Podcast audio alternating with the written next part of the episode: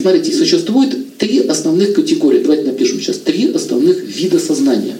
Как это вся, весь мир делится на три мира. Низший, средний мир и высший мир.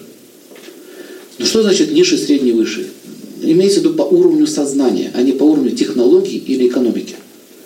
Низший мир относится, поэтому рука тоже делится на три части. Смотрите, низший, средний и высший. Те, кто астрологией и хромантией, должны это знать. Кто перед вами? И э, низший мир это, это, там живут живые существа, а также на Земле они тоже есть, которые называются асуры. Сура переводится как э, свет. Асура, свет солнца точнее, солнце, сура, сияние и так далее. То есть светлый, если перевести, светлый. А А приставка означает не. Но это не вид жизни, это, это, это вид сознания, вид мышления. Поэтому среди людей тоже есть асуры. Я напишу немножко их, их вы, вы должны научиться их различать.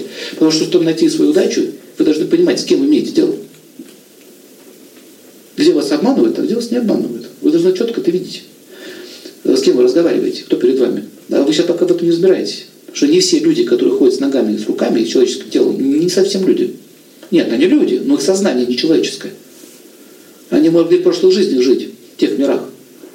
И наш мир называется средний мир.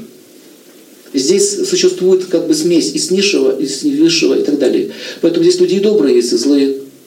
Заметили, да? То есть вот как можно сказать, кто такой человек? Вот, вот человечество как раса. Хорошие, добрые или злые? Так нельзя сказать. Есть и злые, есть и добрые. Это, мы живем, этот мир называется средний мир. Есть трамплин.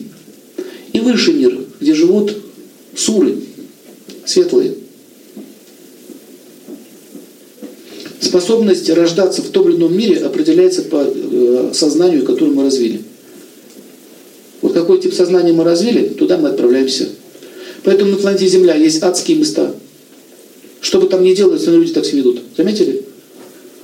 Есть райские места красивые, добрые там люди есть, есть средние. То есть здесь очень намешано все. Итак, пишите, характеристика асуров.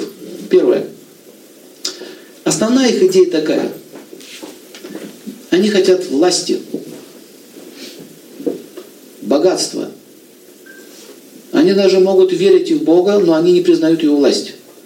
Они хотят получить господство любой ценой. Их смысл жизни – это господство – Поэтому они будут нести зло по умолчанию.